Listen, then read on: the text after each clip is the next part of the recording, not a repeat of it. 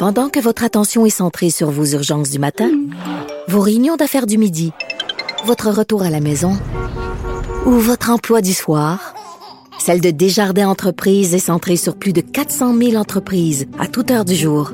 Grâce à notre connaissance des secteurs d'activité et à notre accompagnement spécialisé, nous aidons les entrepreneurs à relever chaque défi pour qu'ils puissent rester centrés sur ce qui compte, le développement de leur entreprise.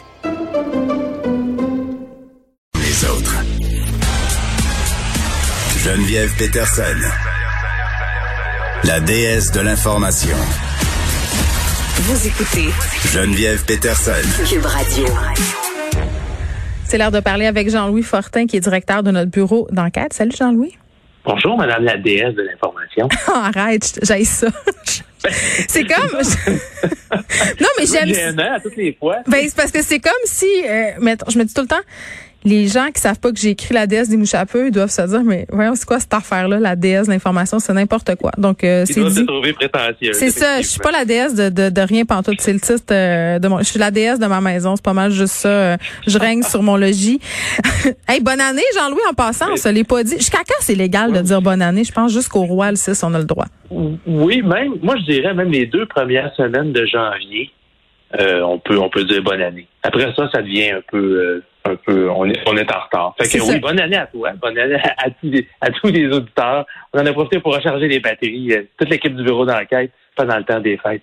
Ben oui, puis là, vous avez euh, quand même un premier dossier percutant. Asbestos a changé son nom. Ça s'appelle maintenant Val des Sources. Euh, mais la région, quand même, pas fini avec son passé d'amiante. Vous avez découvert, euh, grâce à des analyses sur les sédiments d'une partie de la rivière Nicolette Sud-Ouest, que les eaux étaient vraiment contaminées. Là.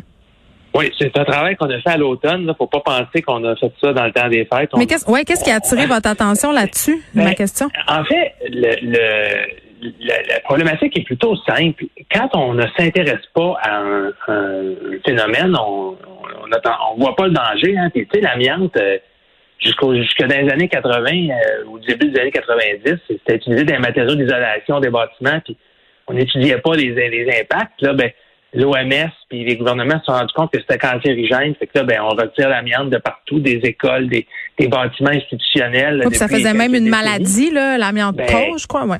Euh, tout à fait. Euh, donc, euh, c'est un parfait exemple d'un endroit où on, on s'est intéressé à une situation, on a constaté qu'il y avait un problème, que c'était dangereux, et on a agi.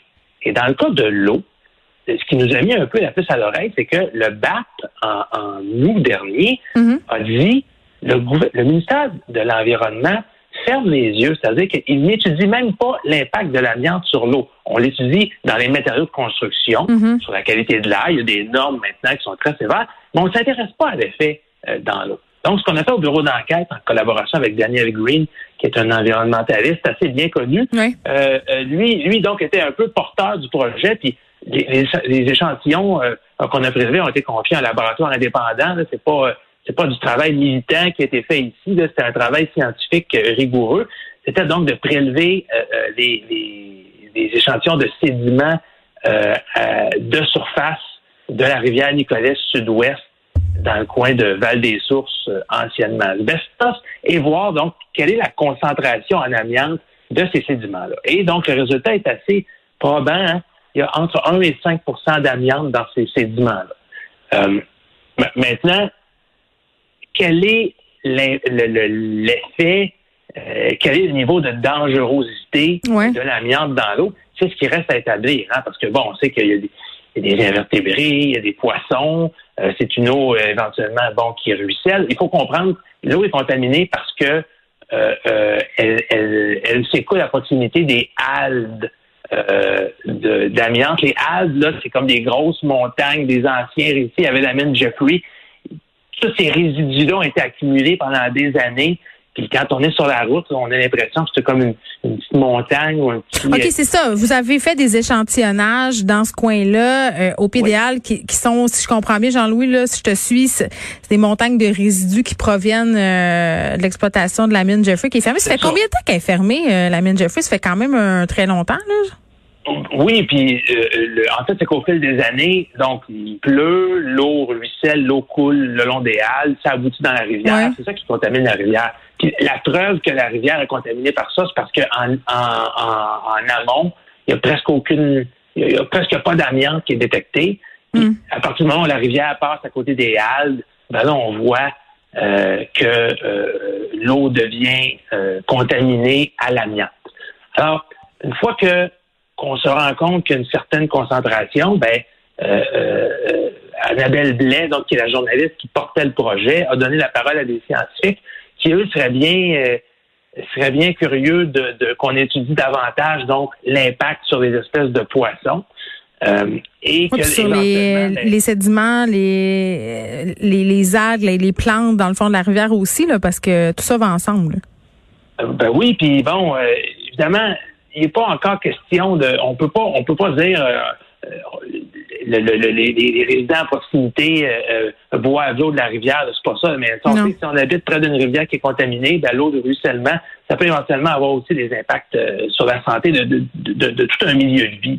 Puis évidemment, mais on, comme on ne sait pas, dans, ça va prendre des études scientifiques, ça c'est clair. Mais c'est assez pour mettre la puce à l'oreille et dire, regardez, l'eau est contaminée. Alors, je pense que c'est un pas dans la bonne direction. Je pense que ça peut. Et d'ailleurs, le BAP le recommandait. Hein. il recommandait la création d'un programme de suivi pour mm. documenter cet impact-là. Et le ministère, euh, c'est un peu. La réaction était un peu décevante, je dois te dire. Là.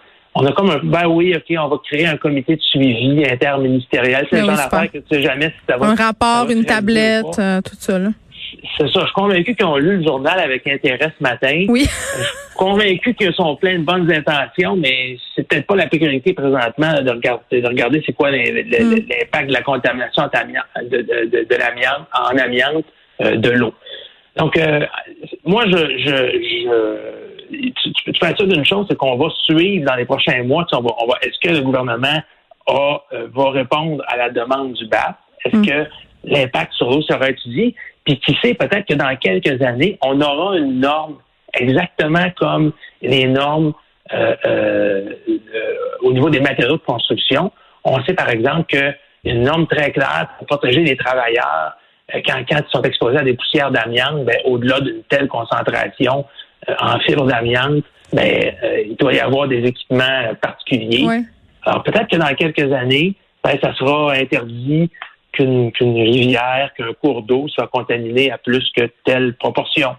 oui, puis en même temps, tu disais tantôt qu'il n'y a pas vraiment de risque pour la population parce que la population ne consomme pas l'eau de cette rivière-là. Ça, c'est une chose, mais quand même, moi, ce qui a attiré un peu mon attention euh, dans, dans le texte du bureau d'enquête, c'est la question des fibres dans l'air. Parce que euh, par rapport aux experts qui ont été interrogés, là, oui, il y a un risque pour les poissons mais c'est de dire euh, que s'il y a des inondations, puis la rivière Nicolet euh, Sud-Ouest est propice aux inondations, aux embarques, là, dans ce coin-là, là, ben, le ben risque, c'est que les fibres d'amiante euh, se retrouvent sur des terrains inondés, puis là, ça, l'eau s'en va, ça reste là, puis là, tout à coup, ça voyage dans l'air, puis là, ça devient peut-être possiblement un risque pour la population. Ça, c'est quand ah même important de le souligner. Là. Tout à fait. Puis encore là, c'est un risque qui, est à caractériser. Le but ici, c'est pas que c'est pas de semer la panique chez les résidents. Non, non, mais c'est de dire qu'il faut regarder ça, il faut voir pourquoi, il faut comprendre bien les répercussions, il faut que le gouvernement fasse sa job et euh, justement euh, pousse plus loin ce dossier-là, pas juste dire on en prend note, on va en discuter en comité, puis on vous revient peut-être euh, don't, call, don't call me ou call you, là, tu sais, non. C'est ça. Alors, alors, je pense qu'en braquant les projecteurs sur la situation, on fait déjà œuvre utile.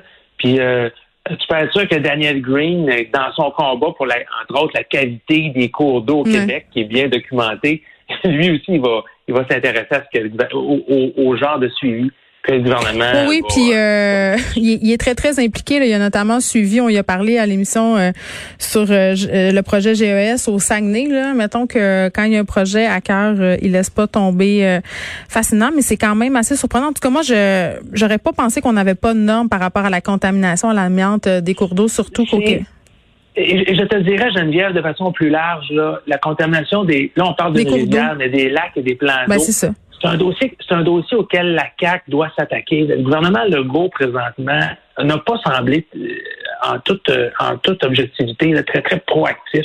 L'été passé, on avait fait un dossier sur la qualité de l'eau des lacs. On sentait que c'était pas nécessairement une priorité du gouvernement actuel. On comprend qu'ils ont d'autres chats à fouetter, présentement avec la COVID, mais il faudra un bon matin qu'on ait un gouvernement à un moment donné qui dise on prend la question, la qualité de l'eau au sens large, là, au sérieux au Québec. C'est peut-être une, bonne une bonne entrée à matin. C'est peut-être une façon de, pour le gouvernement d'entrer dans le Ben clairement, euh, puisqu'une des richesses du Québec, c'est l'eau, euh, faut y faire attention. On a trop. Il y avait un dossier aussi, euh, je pense que c'était l'année passée dans le journal où des citoyens faisaient le ménage eux-mêmes d'une rivière. Là, c'était rendu euh, que la ville laissait tellement salé que c'était des gens qui avaient organisé des vigies pour aller enlever des pneus, enlever une coupe de cochonnerie parce que ça avait aucun sens dans le fond de la rivière. Ça se retrouvait un peu partout. on était longtemps négligents. Moi, tu sais, tu le sais, je viens de Chicoutimi, la rivière Saguenay. Là, c'était épouvantable. Là. Moi, j'avais quasiment peur quand j'étais petite de me tremper l'orteil dedans il y avait comme une espèce de légende urbaine. Si tu te baignais dans le Saguenay, tu te désintégrais, là, un peu comme dans les Simpsons. Ouais. un troisième bras dans le front. Euh, mais tu sais, avec le déluge du Saguenay, ça a beaucoup euh, fait bouger les sédiments dans le fond de l'eau. Donc, la qualité de l'eau, euh, vraiment surprenamment, c'est beaucoup amélioré. Mais on a beaucoup négligé nos cours d'eau au Québec et avec l'industrialisation, évidemment, beaucoup souffert de tout ça.